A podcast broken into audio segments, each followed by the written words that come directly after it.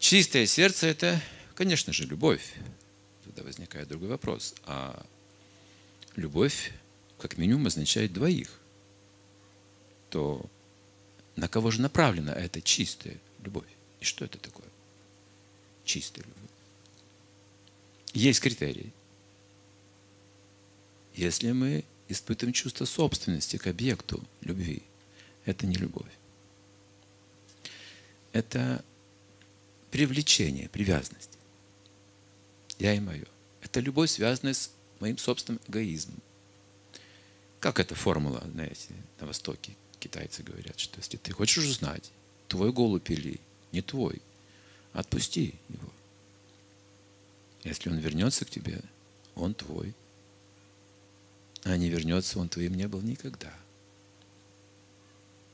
То есть настоящая любовь свободна от таких понятий, как чувство собственности. Это называется верность.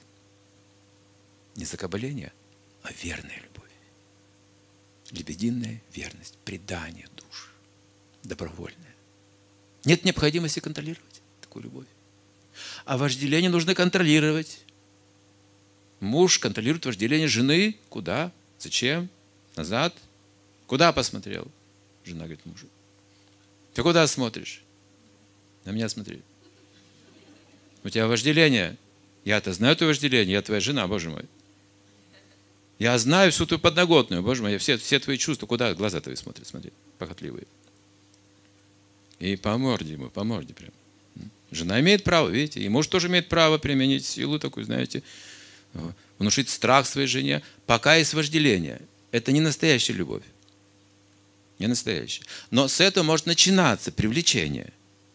Как бы оттенок, тень любви.